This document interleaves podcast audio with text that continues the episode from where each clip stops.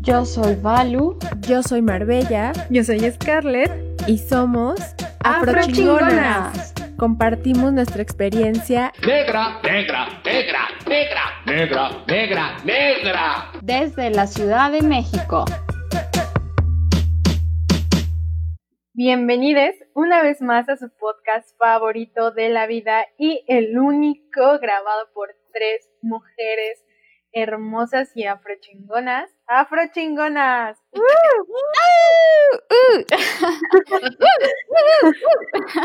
Ese fue un grito como de, de Shakira en Loba. Una loba en el armario. Diosa licántropa. Eh, soy Scarlett y les saludo desde la Ciudad de México. Quiero pues darles las bienvenidas de nuevo. ¿Y cómo estás, Mar? ¿Cómo estás, Balú?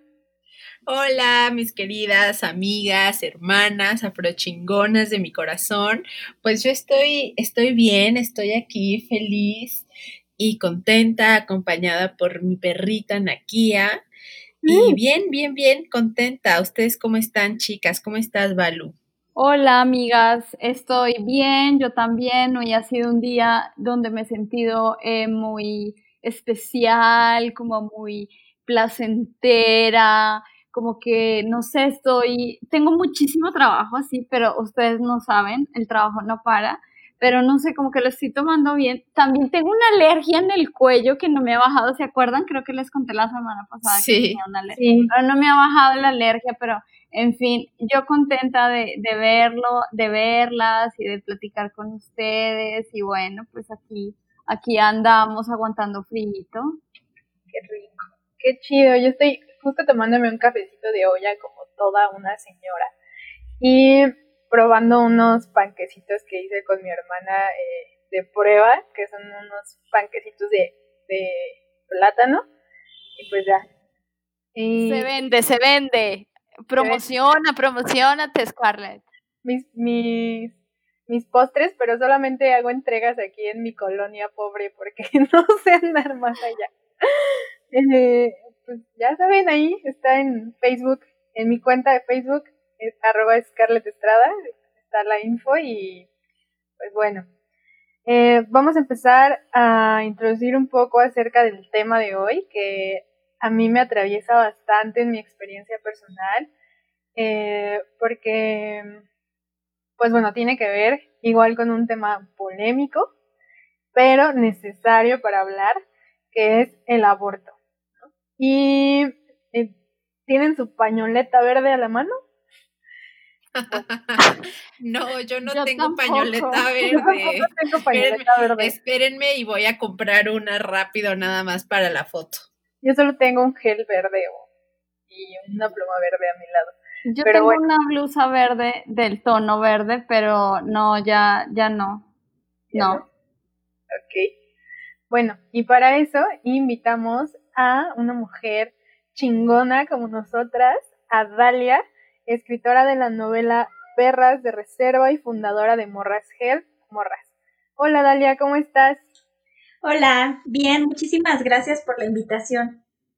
No, gracias a ti por acompañarnos y pues cuéntanos un poco más de ti, de dónde eres, dónde vives, a qué te dedicas, cuántos años tienes, qué signo zodiacal eres. Eh, soy Piscis, aunque no parece. Siempre que le digo a la gente que soy Piscis me dicen, pero ¿cómo? Si los Piscis son bien tiernos. Yo o sea, soy muy tierna. Yo soy una persona muy tierna, pero no ejerzo. Pero sí soy tierna con mis gatitos, soy muy tierna, pero bueno, soy Piscis, eh, tengo el signo ascendente en Leo. Y Oh, wow. Es el contraste, ¿no? Totalmente. Eh, vivo en Aguascalientes, en, es una ciudad en la provincia de un millón y medio de habitantes. Yo vivo en una colonia popular en el centro de, de la ciudad de Aguascalientes. Mm, tengo 33 años y pues nada, eh, soy escritora, tuitera y estoy en Morras y Morras. Qué chido, Dalia. Muchas gracias por acompañarnos. Eh, es la neta un, un, un espacio que, que, abrimos para hablar de este tema y dijimos, no, no hay eh, nadie mejor que, que, Dalia para que nos venga a compartir acerca de este tema que como Scar menciona y yo coincido con ella, para mí también es un tema que me atraviesa de manera personal eh, muy importante. Ya hablaremos de esto un poquito más adelante, pero antes, eh, para seguir con, con, la presentación y demás, me gustaría que nos compartas cómo es que empiezas eh, en esta parte del activismo por el aborto libre, seguro y gratuito, cómo empieza el trabajo en Morras, Help Morras, de dónde nace esta eh, necesidad y esta inquietud. Si nos puedes compartir un poquito de esto, porfa. Bueno, empezó la inquietud porque yo aborté. Yo aborté en 2005, cuando el aborto todavía era ilegal, incluso en la Ciudad de México. Y yo aborté en mi casa utilizando misoprostol y lo hice con la ayuda de información que me dieron las mujeres sobre las olas vía internet. En ese momento para mí, fue una experiencia muy dura, no porque el procedimiento en sí sea duro, sino porque había mucha desinformación, estaba muy sola, eh, únicamente, bueno, estaba mi mamá y mi pareja conmigo, pero eh, básicamente mis amistades, mis profesores de la universidad, todo el mundo estaba como que en contra, no había dónde acudir, entonces pues yo lo hice con muchas dudas y con mucho miedo, ¿no? Pero también hice muy pública mi decisión de abortar porque yo no pensé que fuera algo malo, eh, no pensé que fuera algo polémico ni algo de lo que yo tuviera que dar explicaciones. Ya después me di cuenta que sí lo era, pero también me di cuenta que eh, había como muchísima necesidad, ¿no? Porque yo era en la universidad como la chica que abortó y cuando alguna compañera de la universidad tenía un embarazo no deseado, acudían a mí a preguntarme, ¿no? Sobre cómo había hecho yo para abortar. Entonces estuve haciéndolo así como que con la amiga de la amiga de la amiga durante un tiempo, hasta que llegué al feminismo y lo politicé y empecé a trabajar yo sola de forma independiente, ¿no? Hice como que mi blog en Tumblr y subí ahí la información de cómo abortar, empecé a pegar estampitas aquí, allá, compartirla en mis redes sociales y un día se me salió de control. O sea, yo estaba recibiendo muchísimos mensajes de mujeres que necesitaban abortar y entonces invité a tres amigas que tenía yo aquí en, en Aguascalientes que se estaban acercando al feminismo, que son Diana, Sofía y Karina. Entonces, Diana ya trabajaba, por ejemplo, el tema de la, las juventudes LGBTTI, pues Sofía estaba metida en lo que es el antiespecismo y Karina por ahí en los movimientos lésbicos. Entonces se integraron conmigo y empezamos a, a trabajar, ¿no? A hacerlo de forma independiente, nos tornábamos la línea una semana cada quien.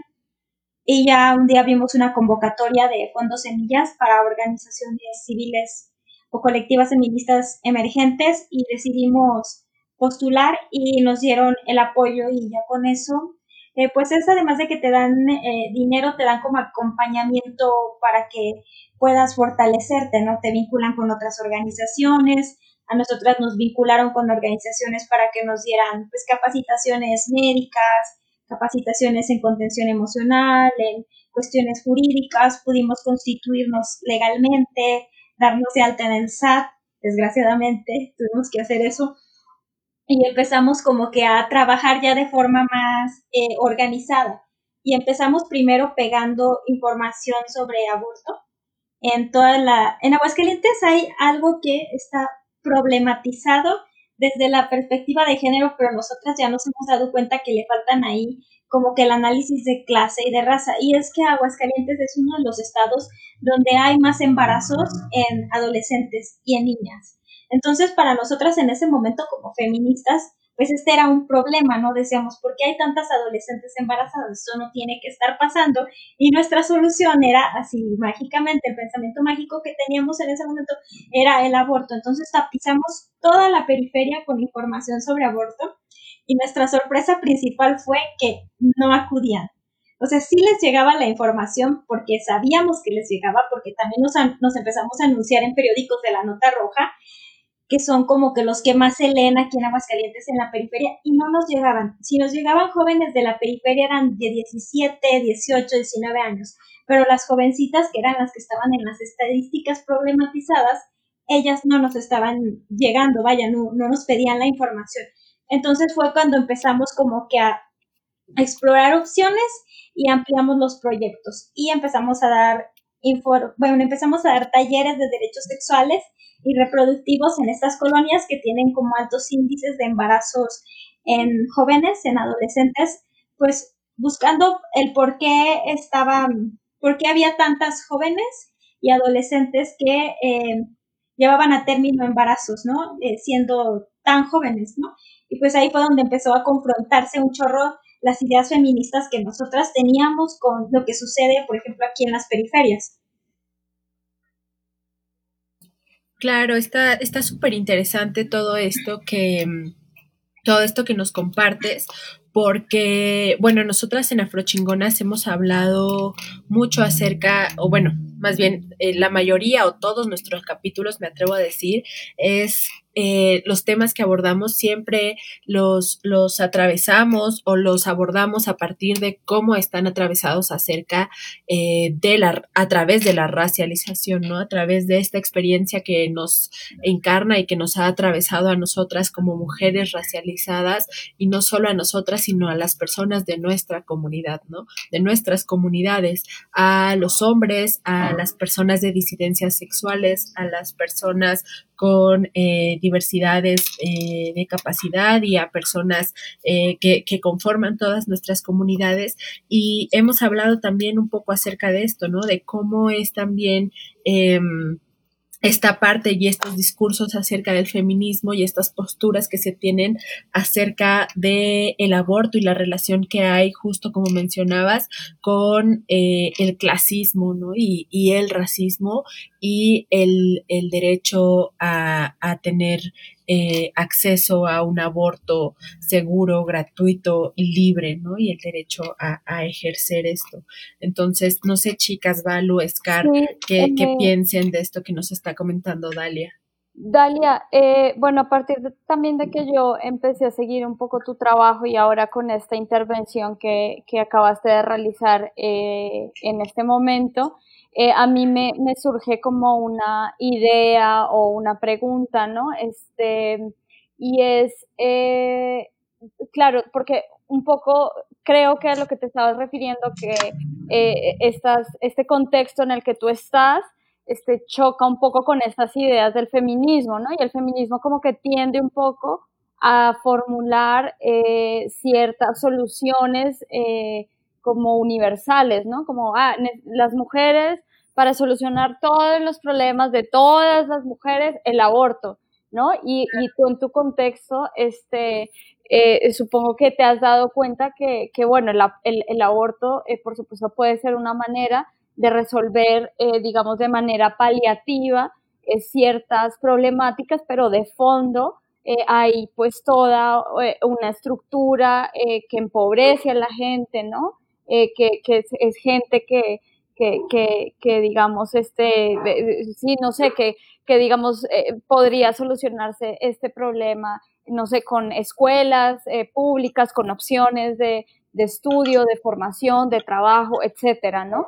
Eh, ¿Estoy muy perdida en, esa, en eso que estoy planteando o, o va por ahí? No, va completamente por ahí. Una de las experiencias que, que, nos marcó fue, pues nosotras inicialmente trabajábamos digamos que en redes sociales nosotras eh, éramos como muy virales y nos llegaban mujeres de, de, toda la República, pero inicialmente nuestro proyecto estaba planteado para eh, mujeres de aquí de Aguascalientes, sobre todo para eh, jóvenes de las periferias, pero nosotras no estábamos logrando, por más que nos esforzábamos, conectar con ellas, no, no estábamos logrando que tuvieran, o sea, que quisieran abortar básicamente, ¿no? Que era como eh, nosotras pues sí pensábamos esta solución universal, como tú lo mencionas, hay muchos embarazos no deseados, en, bueno, embarazos de adolescentes en Aguascalientes, ¿cuál es la solución? El aborto, ¿no? Porque ya se estaban dando talleres de derechos sexuales y reproductivos y aunque disminuyeron un poco la incidencia, seguía habiendo. Entonces fuimos a ver qué pasaba a las secundarias y uno de los primeros eventos que nos marcó fue que en una de las secundarias que fuimos, que era de una de las colonias del polígono de la marginación en Aguascalientes, eh, había, una, había una chica, debería de tener unos 14 años, que estaba embarazada, pero ya se le veía su pancita, ¿no? Tenía como seis meses. Y estaba en la secundaria, estaba tomando, tomando clases y se quedaba a los talleres que nosotras estábamos eh, compartiendo. Y esta chica, pues, ah, empezamos a hacerle plática para ver si necesitaba algo eh, con respecto a su embarazo. Ella nos dijo que estaba bien, que estaba en casa de su mamá, que todo bien, ¿no? Entonces, pues sí, cuando tocamos el tema del aborto, teníamos que hacerlo con mucho cuidado porque mm, pues no sabíamos cómo iban a reaccionar las, las jóvenes ante esta ante pues ante este tópico no y la verdad es que no reaccionaban eh, de forma como hubiera sí, o sea como nosotras hubiéramos querido desde nuestra perspectiva feminista porque era un tema que no era bien visto y hasta tenían muchos estigmas y una de las cosas que nos dijo la, la chica que estaba embarazada fue que ella estaba en contra del aborto por las justificaciones que daban las mujeres o los hombres o las personas en general respecto a por qué debería de ser legal. Entonces ella decía y nos planteaba que ella siempre veía memes donde había niñas como ella embarazadas diciendo que el aborto debería ser legal para evitar que nacieran más delincuentes o más Kevin y más Bryans. Y ella incluso nos dijo, mi hijo se, se, se llama Brian, o sea, ella ya sabía el sexo del bebé, le había puesto Brian, ya era un bebé que iba a tener ese nombre. Entonces ella decía que se sentía muy ofendida cada vez que escuchaba hablar del aborto y el aborto siempre iba relacionado para que no hubiera más Kevins y más Bryans y para que no hubiera más Kimberlys y para que no hubiera más delincuentes, ¿no? Entonces, eh, digamos que desde ahí nosotras nos planteamos eh, que los discursos que estábamos eh, manejando respecto al aborto vulneraban a las jóvenes jefas de familia, vulneraban a las mujeres empobrecidas, a las mujeres racializadas, y nos pusimos a buscar eh, un poco más en estudios y nos dimos cuenta que hay estudios incluso que, por ejemplo, se han hecho en Estados Unidos que justifican que el aborto es bueno porque se ha disminuido la delincuencia pero haciendo énfasis en barrios negros, ¿no? O sea, que, que el aborto disminuyó la delincuencia en barrios negros y a nosotras esto se nos hizo gravísimo que estuviéramos reproduciendo este tipo de discursos racistas y clasistas a la hora de argumentar por qué el aborto tendría que ser legal. Entonces empezamos a modificar un poco las narrativas eh, en un inicio para eh, poder, este, pues, ser más e-, eficientes a la hora que trabajábamos con las chicas, con las morritas de las secundarias para poder generar con em, empatía con ellas y todo. En el tema del aborto no lo conseguimos y a la hora de preguntarles por qué, además de que ellas constantemente ven chistes de mamás luchonas y chingonas, de, de chistes que hacen acerca de ellas, de ver cómo utilizan sus fotos que ellas suben a redes sociales para vulnerarlas, para hacer chistes clasistas sobre ellas, también nos planteaban otra cosa interesante. Y esto es de que muchas de ellas, por ejemplo, teníamos, eh, tallereamos con morritas de 12 años que nos decían que vivían en casa con 10 personas y que llegando de la secundaria tenían que alimentar a esas 10 personas, lavar la ropa de esas 10 personas, porque sus papás estaban trabajando y ellas eran eh, las que tenían que hacerse cargo de su hogar. Y que si se embarazaban, y llevaban a término ese embarazo, podían irse a vivir con el papá de, la criatura y ya solamente atenderían a su bebé y al, y al papá de su niño, ¿no? Entonces como que en las, esta economía del cuidado les salía mejor cuidar a dos personas que a cuidar a diez. Entonces, pues obviamente a ellas el aborto no les resuelve nada. Lo que necesitas aquí son ludotecas donde la crianza y el cuidado recaiga en la comunidad, que haya mejores escuelas, que, que, haya pavimento, que haya luz, que haya internet gratuito. Y era bien chocante para nosotras como feministas porque llegábamos a hablar de, ya saben, ¿no? De eh, feminismo y les preguntábamos, ¿cuál es la mayor problemática que ustedes tienen aquí en su colonia? Y nosotras esperábamos que nos dijeran el acoso, ¿no? Los feminicidios, que los maestros nos acosan. Y nos decían que mi, mi papá es usuario problemático de cristal, que mi papá me quita la beca Benito Juárez, que mi mamá nos abandonó, que no tenemos luz, que no tenemos agua, que no tenemos internet. Entonces, ¿qué haces frente a eso con el feminismo? Pues con el feminismo este universal, este feminismo blanco, qué respuestas les planteas, qué alternativas les planteas, ¿no? Entonces, eh, nosotras, estos procedimientos han sido de aprendizaje y hemos tratado de que todos los nuevos proyectos que emprendemos y todos los nuevos proyectos que tenemos sean basados en lo que las jóvenes de los lugares donde nosotras trabajamos nos están diciendo que necesitan. Nosotras antes de llegar a cualquier eh, secundaria a tallerear nos quitamos los lentes morados, los tiramos a la basura y activamos la escucha para ver qué es lo que ellas necesitan, qué es en lo que nosotras podemos ayudar y ofrecerles esta ayuda. Y lo que yo sí les puedo decir es de que en el tema del aborto, de todas las secundarias y preparatorias a las que hemos ido y a las que les hemos dejado nuestra información sobre algún día necesitan abortar, ninguna ha recurrido a nosotras para interrumpir un embarazo, pero sí lo han hecho para que las acompañemos a que, por ejemplo, puedan tener acceso a servicios de salud de calidad para continuar con sus embarazos o que para el trámite de una beca o para pedirnos consejos porque su hermano es usuario problemático de cristal. Entonces creo que sí, el feminismo necesita eh, ampliar mucho eh, la discusión no solo que tiene sobre el aborto como un tema universal que atraviesa a todas las mujeres y que es la solución a todo, sino sobre lo que damos por sentado, que es lo que necesitan todas las mujeres y como esta cuestión de sexo como la máxima opresión, porque en realidad pues no, no es así en lo concreto allá afuera en las calles, la realidad es mucho más compleja.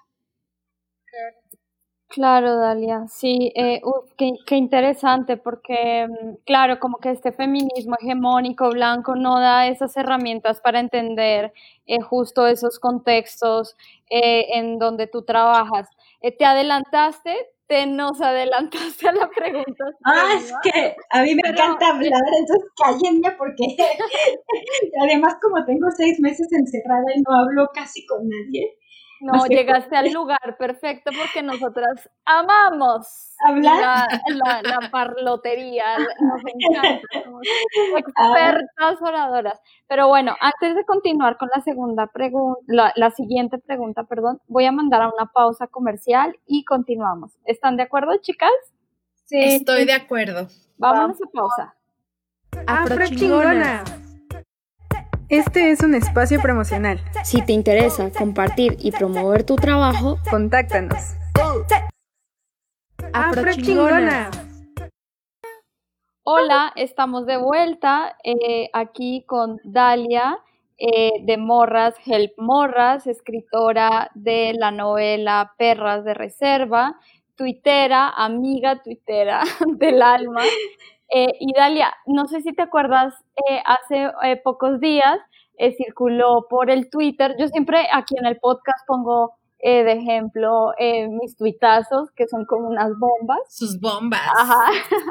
no yucatecas, bombas de fuego. Bombas de Twitter. Y entonces te acuerdas que, que, que, que un, un, un, chico, me parece que era un, un chico, un chavo, que, se hizo viral su tweet porque él escribió justo lo que tú comentabas hace poquito, hace, hace ratito que antes de irnos a pausa, que una, una unas fotos de unas, de unas muchachas, eh, sí, adolescentes, eh, con, con niños, ¿no? Como amamantando, como en una situación de calle, eh, como un poco, como en un semáforo, la verdad no, no me acuerdo muy bien de esta, de la fotografía, pero más o menos esta es la imagen.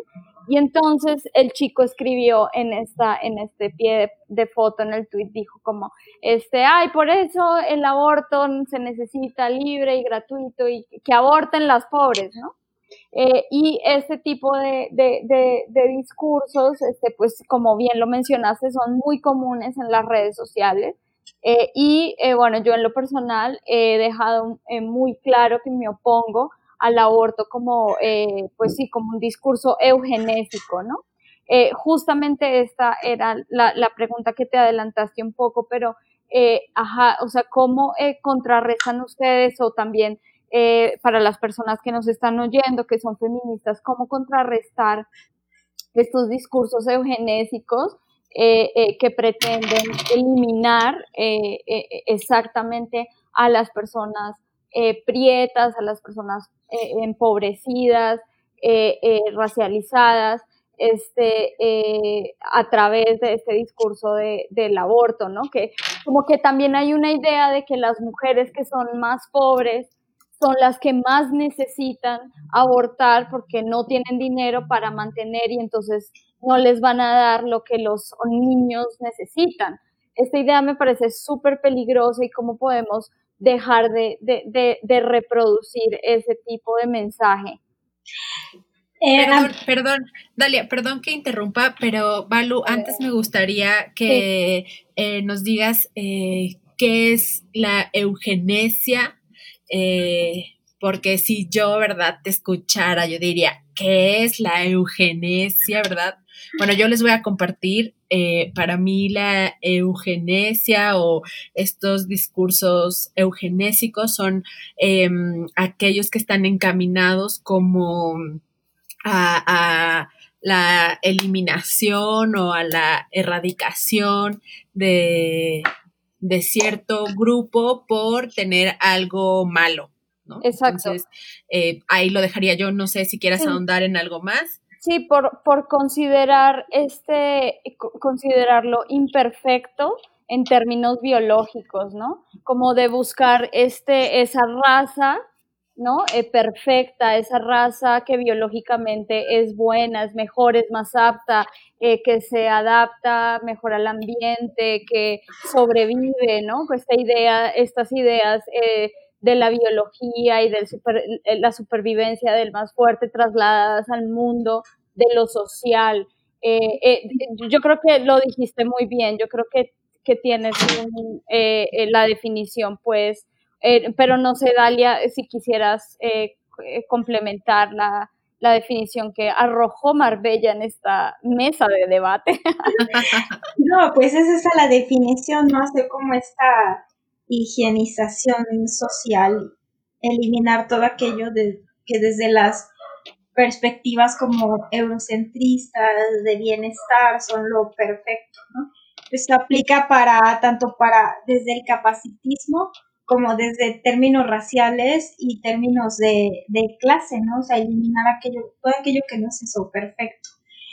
Y pues a mí lo que me llama un chorro la atención, no sé si ustedes lo hayan también, se hayan dado cuenta, es que este tipo de discursos respecto al aborto son más utilizados por gente progresista, por gente eh, que defiende los derechos humanos, por feministas, porque pues obviamente la gente pro vida está en contra del aborto y de hecho en este tema la gente provida tiene puntos. Y, y, a, mí me, a mí me genera muchísimo ruido que yo diga, pues, ¿qué? Porque esta gente que es así como es, puede alcanzar a verlo y hay muchas feministas que no. Porque yo he escuchado a muchos pro vida que dicen, por ejemplo, ¿no? Que pues hay mujeres que realmente lo que necesitan son como, eh, pues sí, digamos, programas, políticas públicas para poder eh, llevar un parto saludable, eh, sin precarización, poder este, tener, criar a sus hijos en ambientes que no sean eh, precarios, ¿no? Y las feministas como que en esta idea de la libertad máxima, como la, la libertad, es la, libertad máxima y la libertad reproductiva, pues sí reproducen muchos, muchos discursos eugene, eugene, ¿qué? Bueno, eugenésicos. es que soy malísima con las palabras, yo por eso escribo, porque para hablar, ay, ahorita me estoy conteniendo mucho, pero hablo fatal. Pero el punto es de que yo creo que tiene que ver con la teorización y es de que el feminismo hegemónico, como ya lo hemos discutido mucho, pues se articula bajo la premisa de que la opresión máxima es el sexo y que el patriarcado, el capitalismo se fundó sobre controlar la función reproductiva de las hembras humanas, ¿no?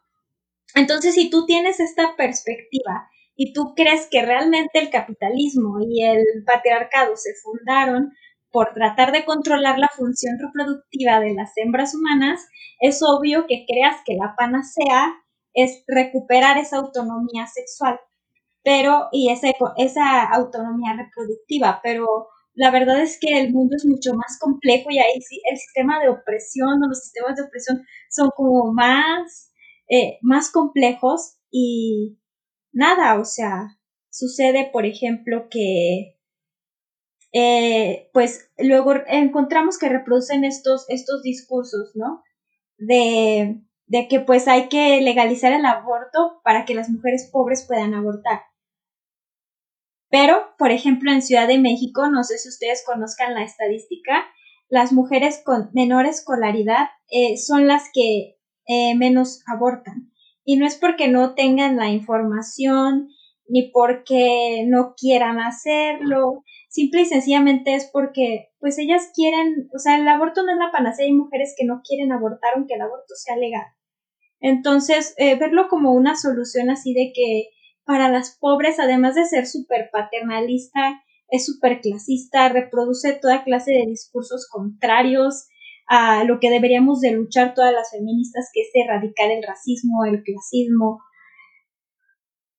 Pero, pues nada, para mí lo preocupante es eso, que siga siendo reproducido en, en espacios feministas y para nosotras desde morras eh, la apuesta es la principal es abortar la blanquitud, ¿no? abortar como estos discursos desde el feminismo radical, de la máxima opresión es el sexo y el control de la capacidad reproductiva de las mujeres y apostar por otros discursos para tener unas perspectivas más amplias, ¿no? Y pues lo que hemos estado ahí haciendo es como compartir infografías eh, respecto al tema que eh, generaron muchísima polémica, no sé si vieron una que hicimos de porque era clasista, que había un chorro de feministas ahí diciéndonos por qué estaba mal nuestra infografía. Sí, sí, sí la vi, sí. Sí, diciendo, ¿acaso que yo no quiera que haya niños en la calle me hace clasista? Pero es que a mí aparte yo, o sea, ¿cómo conectan? O sea, ya están ahí eh, los niños y en lugar de pensar, bueno, hace falta políticas públicas para reducir los gastos de crianza, eh, hacen falta comedores comunitarios, poder sacar a los niños de estos espacios, que sus familias puedan criarlos, porque luego también dan la opción de la adopción, no viendo como todo lo que hay detrás de los sistemas de adopciones, que son niños que a veces sí son injustamente separados de sus familias por condiciones de precariedad. Eh, claro. que si quizás esas familias hubieran tenido acceso a, a pues a costos de crianza menos elevados, esos niños hubieran podido quedarse en sus familias y no estarían siendo dados en adopción a familias más ricas, ¿no? Eso es completamente No sé, a mí me desconcierta mucho que como feministas no logremos ver más allá de los discursos del sexo como opresión y ampliar las discusiones, ¿no? Y dejar de, de dar por sentado lo que se venía planteando en los setentas que ya está pues muy discutido. Y también vale, la pena destacar, perdón, eh, rápidamente, que, que, las mujeres este, han abortado y han, eh, digamos, planificado eh, de maneras este, ancestrales, ¿no? O sea, creemos que las únicas formas de planificación, de anticoncepción y de aborto este, son las pastillas anticonceptivas o los métodos hormonales, o sea, han habido este diversas formas ancestralmente eh, eh, en las que las mujeres han, este, eh, pues sí, puesto en práctica todos esos saberes en torno a su sexualidad, ¿no? En torno a la reproducción. ya, eso era lo que yo quería decir. Sí, de hecho hay una, tengo una amiga, o no sé si sea ex amiga, bueno, pero yo le sigo teniendo en alta estima, que hizo una investigación sobre en comunidades andinas, eh, cómo las mujeres de estas naciones eh, originarias utilizaban como método de control de la fertilidad la menstruación.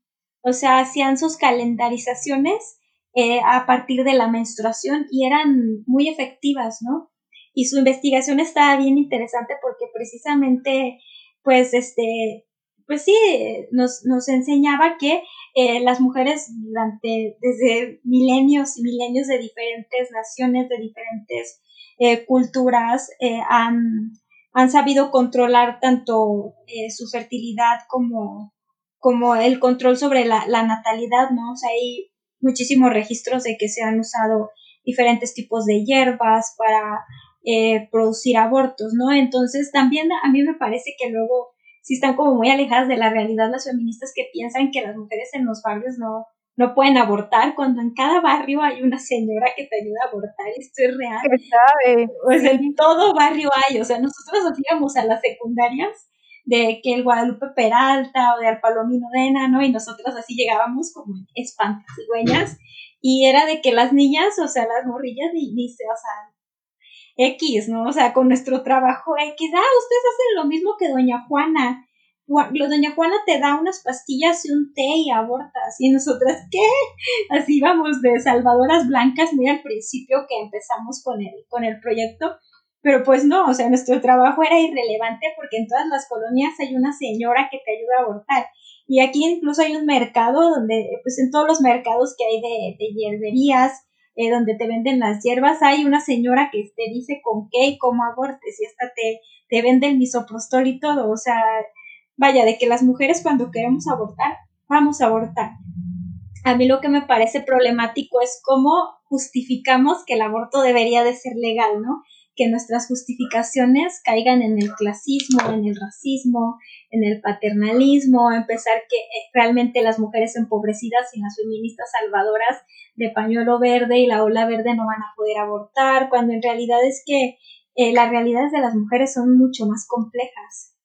¿Saben qué, chicas? Estoy pensando ahorita, eh, no es tanto como que me explotó la tacha, porque no es una idea así como tan tan genial, es más bien que estoy pensando justo como en, con todo esto que nos compartes, Dalia, acerca de esta complejidad de las realidades Em, que también justo estos discursos o este discurso hegemónico a través de, este feminismo y de esta marea verde y de todo esto ha cobrado como mucha fuerza a partir también de, un discurso moral, ¿no? Y de un discurso que ha sido necesario justo para sostener eh, este mismo eh, discurso hegemónico proveniente de esta moralidad porque es necesario para, digamos, eh, hacer esta liberación de la que tanto se habla en este mismo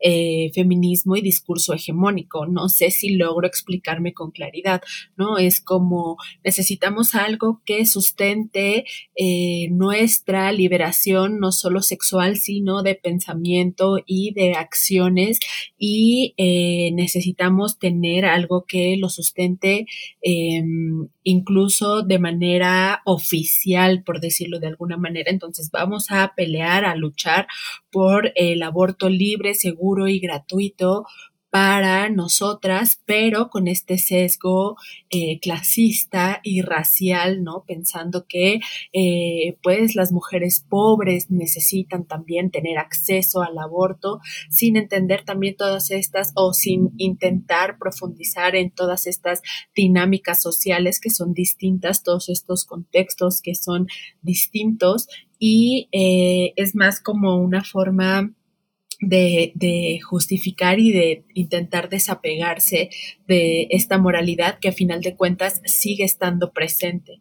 No sé, creo que no, no sé, creo que ni yo misma me entiendo, pero era una idea que me, es una idea que me surgió ahora mismo y quería compartirla.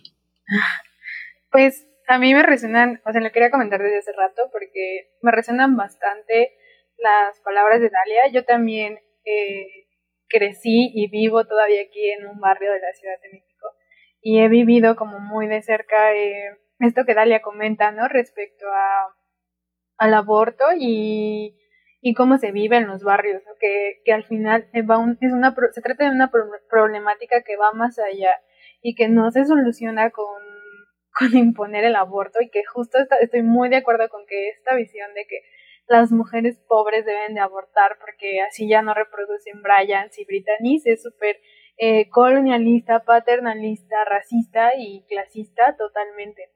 Y yo me pongo a pensar bastante como en justo en, mi prima, porque tengo una prima que es de mi edad, que su bebé lo tuvo, su niño lo tuvo a los, a los 15 años y, y pues justo cuando yo empezaba como mi camino feminista y que empezaba a, reflexionar sobre el aborto, yo pensaba mucho en ella y decía, ¿por qué, ¿por qué ella no abortó, no? O sea, ¿por qué ella no pensó en eso? Y ahora pues entiendo que es algo que va muchísimo más allá y, que tiene que ver con distintas cuestiones. Y no solamente lo vivo con ella, ¿no? Sino tengo varias, varios familiares, varias primas que también están ahorita, o sea, como en esa misma historia y que, y que justo pienso en, en muchas cosas, o sea, también como que, como que, o sea, como que lo enlazo un poco, lo estoy enlazando un poco como con esta idea de que, de que tienen que abortar porque pues así no reproducen como este sistema precario que, que reproduce la pobreza, pero al final esa no es la solución, por un lado, y otra, por otro lado veo como el aborto como el ideal de desarrollo. Y, y justo no creo que sea así, no estoy como muy agradecida por escuchar a Dalia porque en verdad es como, como, así, como, no sé, como una lucecita en el camino de todo lo que veo a mi alrededor. Y porque justo creo que que va más allá. Y, ¿qué más?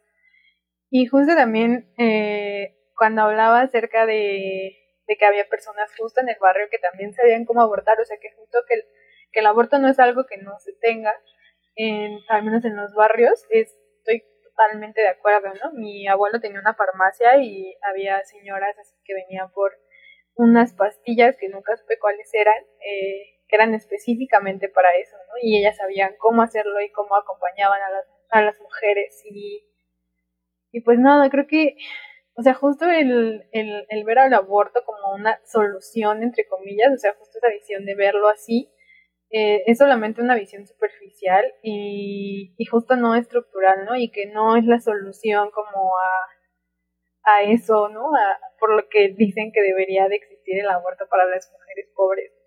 Y no sé, la verdad me molesta bastante que, que se piense de esa forma, porque, o sea, está cabrón, ¿no? O sea, está cabrón porque así no se va a acabar. Y, y esa no es la solución, ¿no? Al contrario. Y ya, no sé, estoy muy enojada. Sí, pues es que e, existe esa creencia de que las mujeres, eh, o más bien que la pobreza va a dejar de existir si los pobres dejan de reproducirse, ¿no?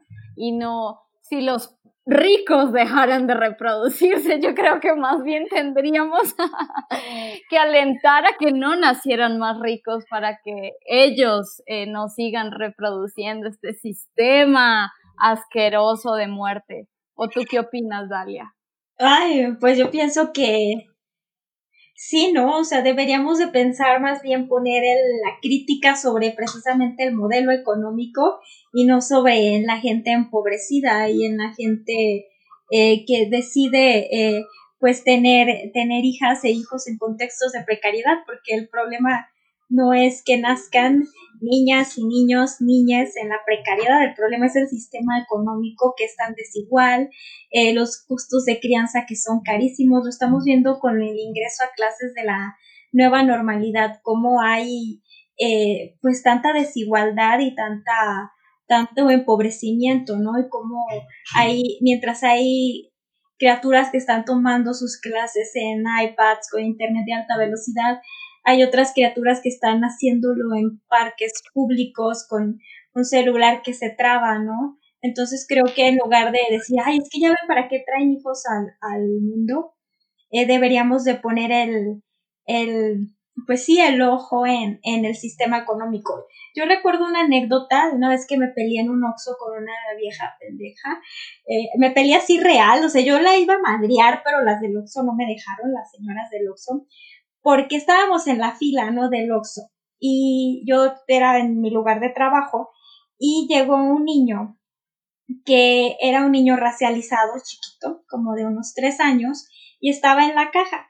Y a la primera persona que estaba en la caja pagando le preguntó que si le podía comprar unas galletas.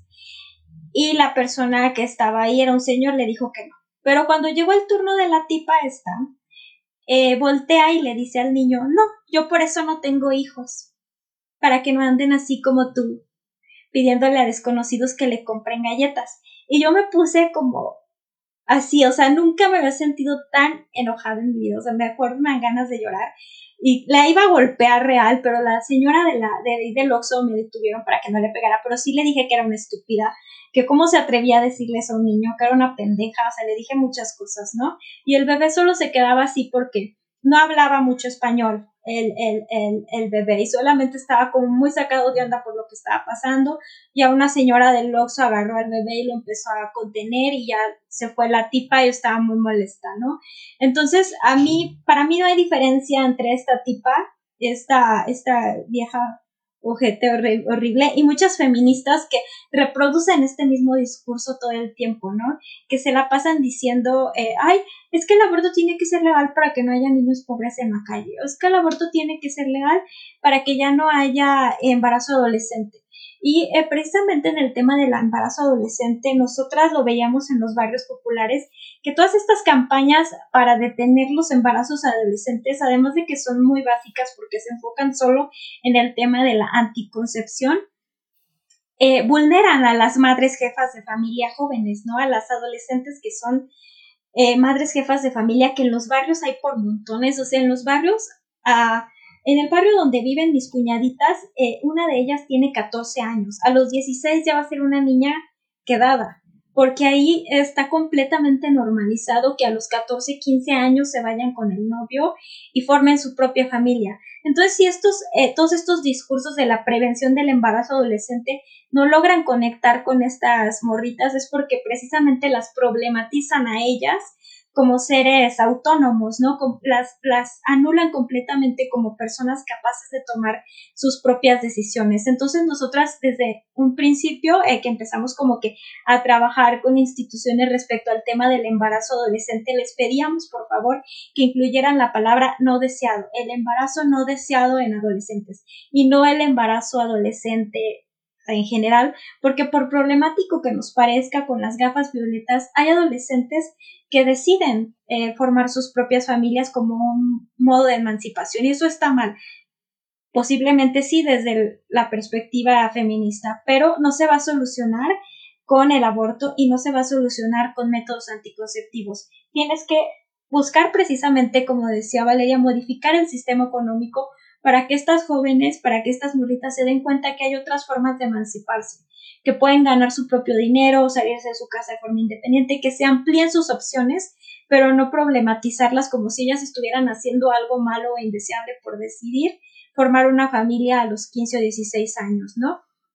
Y eh, nosotras en, en Morras de tiempo reciente para acá que hemos estado trabajando en la modificación de los discursos, estamos apostando por el aborto como una decisión de las mujeres, así sin que necesite justificación ni que si solamente cuando son violadas, que sean niñas violadas, no, nada de eso porque esos discursos eh, son victimistas, son moralistas y dejar el tema de la interrupción del embarazo como una decisión más de las mujeres. Así como decides ser usuaria de marihuana, así decides eh, interrumpir un embarazo, así como decides qué trabajo tomas, qué trabajo no tomas, qué estudias, qué no estudias, es una decisión más que no necesita justificación y que no se nos puede criminalizar por tomar decisiones.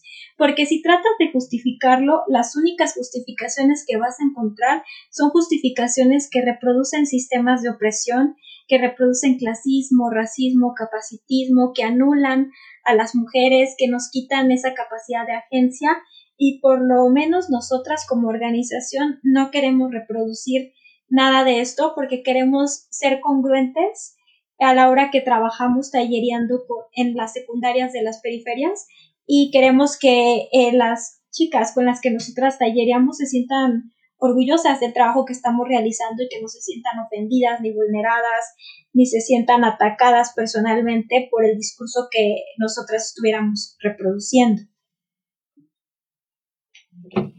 Pues muchas gracias, Dalia, por todo lo que nos compartes.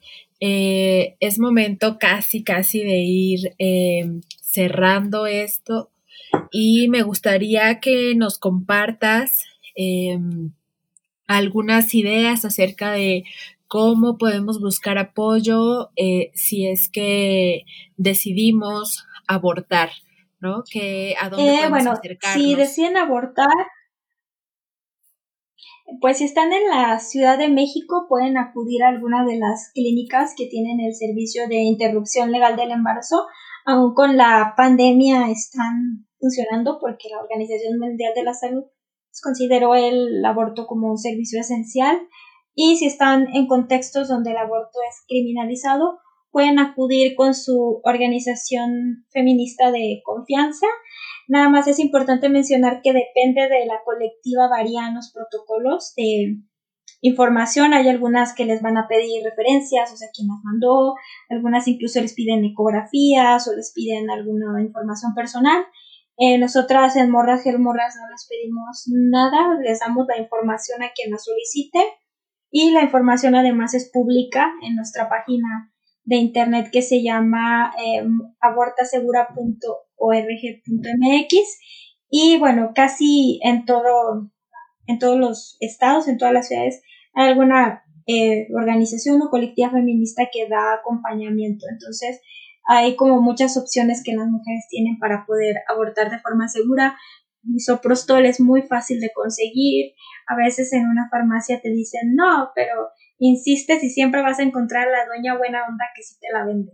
Sobre todo en las farmacias de similares, como en las similares les dan comisiones por ventas, las señoras, digo, las dueñas ahí de la farmacia dicen, no, no voy a dejar ir la oportunidad de que me den comisión por el misoprostol, porque ya saben para qué lo queremos, obviamente sí saben que es para, para abortar, pero sí te lo venden. Entonces, pues que vayan con el doctor Simi, compren su misoprostol, busquen el protocolo y si necesitan acompañamiento, contacten a su organización feminista de confianza. Pues muchas gracias, Dalia, por toda esta información que eh, nos compartes. La verdad es que yo me quedo como eh, pensando bastantes cosas. Me sentí poco participativa el día de hoy, pero es más por que me quedo como un poco eh, confrontada con varias ideas, pero es muy importante para mí esta perspectiva que, que tienes acerca del trabajo y que tienen en, en Morras, Help Morras, eh, acerca del aborto y de todo esto que, que nos compartes. Muchas gracias por acompañarnos. Gracias por invitarme. Soy muy fan de su podcast. Lo escucho siempre. He escuchado todos los episodios. Me gusta mucho. Creo que toman, tocan temas muy importantes. De hecho, es mi podcast favorito. ¿eh? He escuchado muchos podcasts feministas, pero este es mi podcast favorito. Ay, Ay qué chido. Gracias. No, gracias Dalia por aceptar eh, venir a nuestra cabina virtual de grabación de Afrochingonas. Y bueno, cuando vayamos a Aguascalientes, pues eh, no te vamos a llamar, te vamos a molestar ahí para que nos, des un paseíto. Ay, claro que sí, yo con mucho gusto me las llevo a todos los tianguis de Aguascalientes. Ay, sí, parece. A los tianguis y nos vamos a perrear por ahí. Sí, sí, también, por favor. Con las compañeras trans, que son los mejores lugares de Aguascalientes para perrear. Epa, epa. Déjalo. No, pues yo también quiero agradecerte mucho por tus palabras y por todo lo que nos compartes. Eh, yo también estoy así como, como lo dije en un principio y lo dije a la mitad y lo vuelvo a repetir, me atraviesa muchísimo, muchísimo este tema. Y pues agradezco mucho lo que nos compartes. Tengo muchas reflexiones también que me llevo y eso es como todo lo que concluyo. Bueno, pues muchísimas gracias por la invitación. Me siento muy agradecida, muy honrada.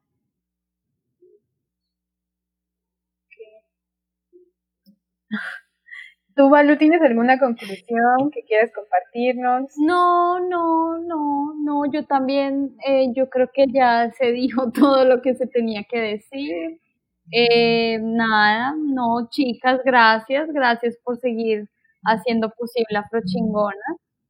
Bueno, pues llegamos al final de este episodio y queremos recordarles que pueden seguirnos en nuestro perfil de Instagram, arroba afrochingonas, y en nuestras cuentas personales de Twitter. Dalia, ¿quieres darnos tus cuentas para que también te sigan? Bueno, en Twitter estoy como arroba daliabat y en Instagram como Dalia la Cerda, pero pues en ese casi no, no está inactivo, entonces mejor síganme en Twitter que es donde estoy más, eh, más activa. Donde lanza bombas. donde soy la más odiada de las Radfen, pero también tengo grandes alianzas que son las que valoro, ¿no? Porque las Radfen son lo que son, pero mis alianzas son las más chingonas del mundo. Venga, Eso, qué chido. Pues bueno, muchísimas gracias de nuevo, Dalia. Y pues nos despedimos. Gracias por escucharnos y tengan una bonita noche, día, tarde, depende de acá nos escuchen. Bye. Bye. Bye. Mua, mua, mua, mua. Besos. Chao. Para este proyecto autogestivo juntamos nuestros poderes. Yo, Marbella, con mucho amor, colaboro con las imágenes de portada. Yo, Scarlett, me encargo de la edición. Y yo, Balu, escribo el guion. Muchas gracias por escucharnos.